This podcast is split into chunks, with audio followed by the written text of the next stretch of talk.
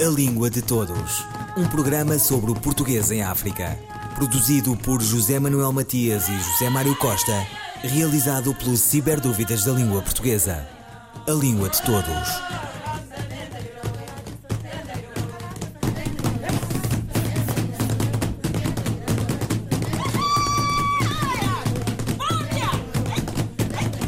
O ano letivo terminado, junho foi no sistema de ensino português o mês de todas as provas. Portugal acolhe um número significativo de falantes de outros idiomas maternos, seja por via da imigração ou das mais diversas atividades profissionais. A experiência do ensino do português, língua segunda, é já uma atividade consolidada e sempre em balanço de metodologias e de resultados.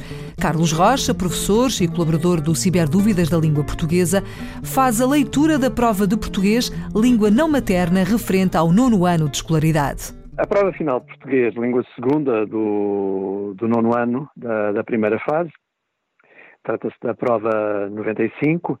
À semelhança de, de outras provas de, de, de português língua segunda, uh, está organizada esta prova em 16 questões, que totalizam um conjunto de uh, 30 itens.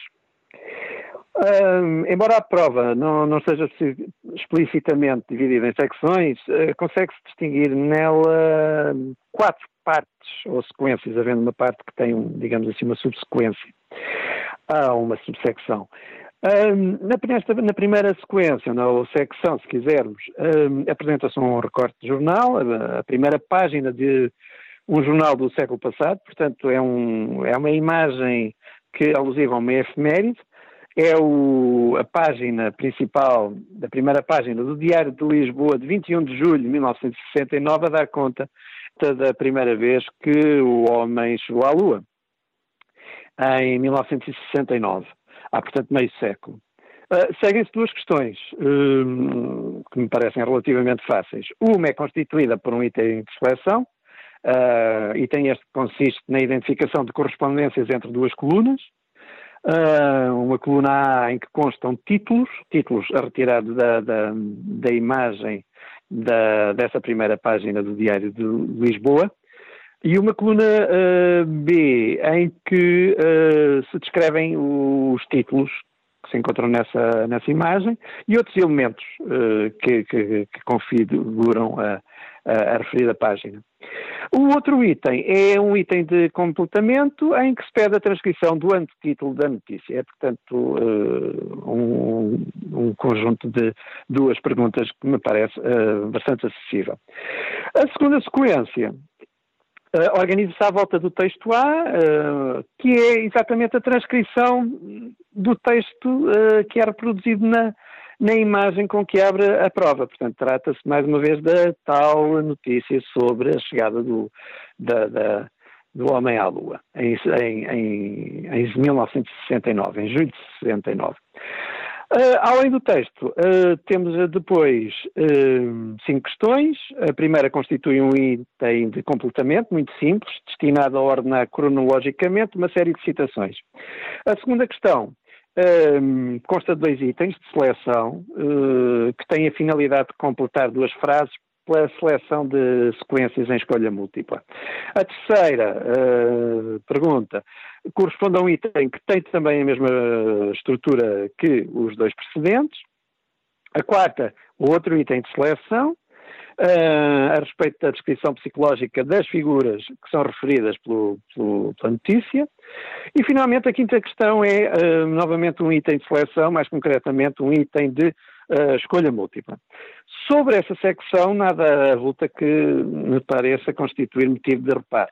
É, portanto, uma, uma sequência de perguntas que me parecem bastante acessíveis, requerendo apenas dos alunos a necessária concentração.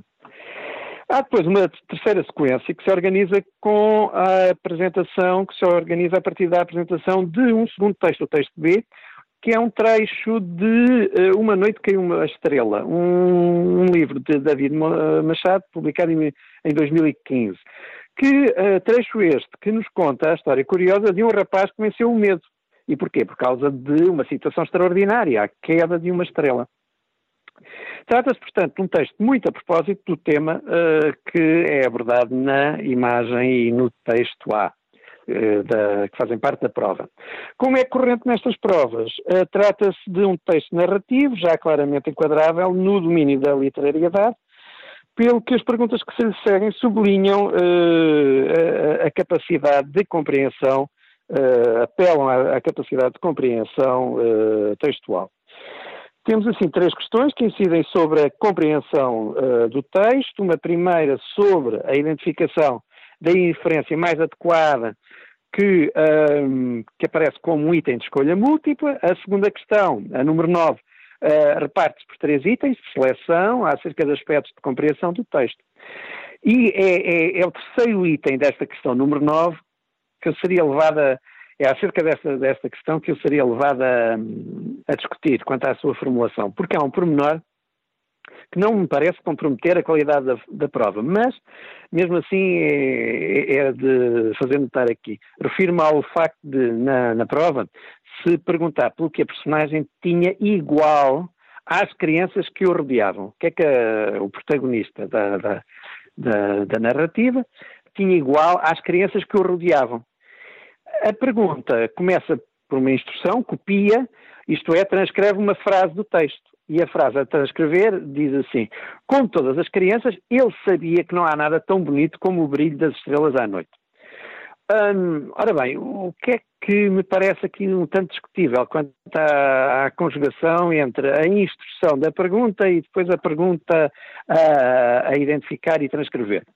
É que, apesar de os verbos ter e saber terem uh, fortes uh, afinidades semânticas, uh, afinal, saber vem a ser ter, é, é, é ter conhecimento, é ter a posse de conhecimento, não, não, não é essa a única acessão em que o verbo pode ser interpretado, mas essa é uma das acessões em que ele pode ser entendido. A maneira como a questão é formulada, dizia eu, poderá levar a pensar na posse material ou figurada de alguma coisa.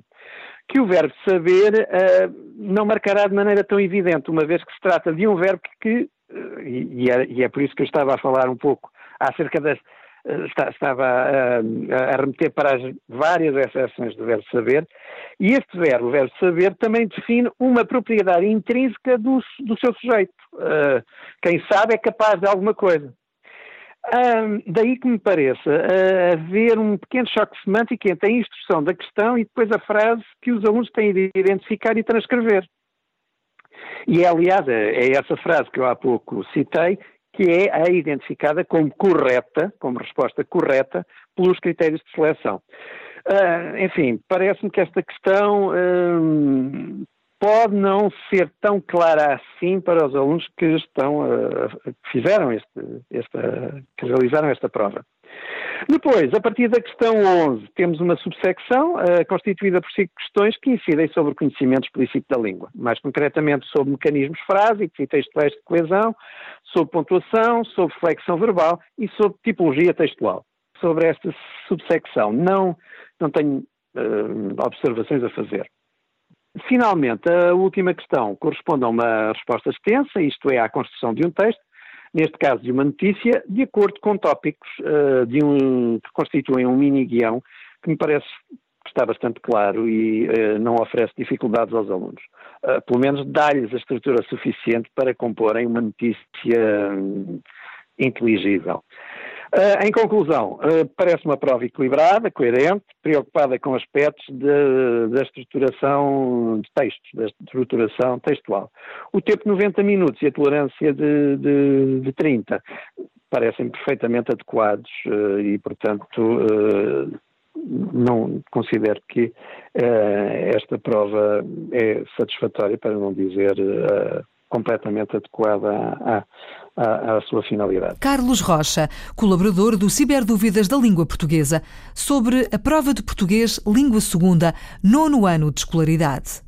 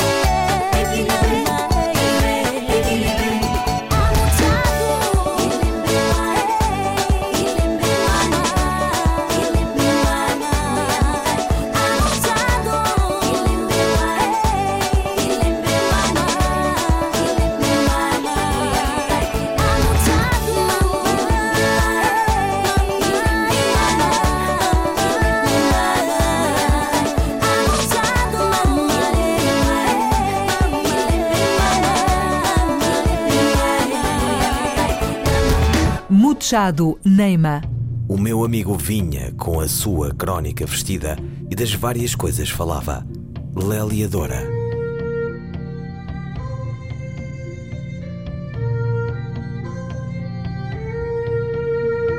Cronigramas. A crónica de Sandra Duarte Tavares, esta semana sobre verbos traiçoeiros. O verbo é o elemento central de uma frase. Sem ele, não há mensagem, sem ele, não há comunicação. Podem faltar determinantes, advérbios, adjetivos ou até nomes, mas o verbo, na verdade, nunca pode faltar. Porém, há verbos que podem atrapalhar o nosso discurso e causar alguns embaraços. Vejamos alguns deles. O primeiro, despoltar. Este verbo, ao contrário do que nós pensamos, não significa deflagrar ou desencadear. E porquê? Porque na sua base está a palavra espoleta, que é um termo militar que designa o dispositivo que produz a detonação das cargas explosivas, como por exemplo uma granada. Quando nós ativamos esse dispositivo, usamos o verbo espoletar, que significa colocar a espoleta em. Logo, fazer deflagrar a granada. Se nós tirarmos a espoleta, a granada fica inativa. Para esta ação, usamos o verbo despoltar, que significa, portanto, tornar impossível o disparo. Em sentido figurado, significa anular alguma coisa, travar o desencadeamento de alguma coisa. Ora, quando nós dizemos, por exemplo, foi isso que despoltou o incêndio, estamos a dizer o oposto daquilo que pretendemos. Então, por que não usar o verbo desencadear? Este é o nosso primeiro verbo traiçoeiro. O segundo verbo traiçoeiro é o verbo discriminar, que muita gente pensa que está relacionado com detalhar, mas não. Apesar de algumas semelhanças gráficas com esse verbo e também o verbo descrever, o verbo discriminar não tem qualquer L semântico com esses verbos. Significa, sim, absolver de um crime, livrar de culpa ou acusação. É o contrário de incriminar. Por exemplo, o juiz discriminou o réu depois de várias audiências, ou seja, retirou-lhe o crime. Quando queremos ter um sinónimo para o verbo detalhar, como por exemplo uma fatura detalhada, devemos usar o verbo discriminar com i e não o verbo discriminar. O terceiro verbo traiçoeiro é o verbo matar na sua forma participial matado, porque muita gente pensa que esta forma participial não existe em português.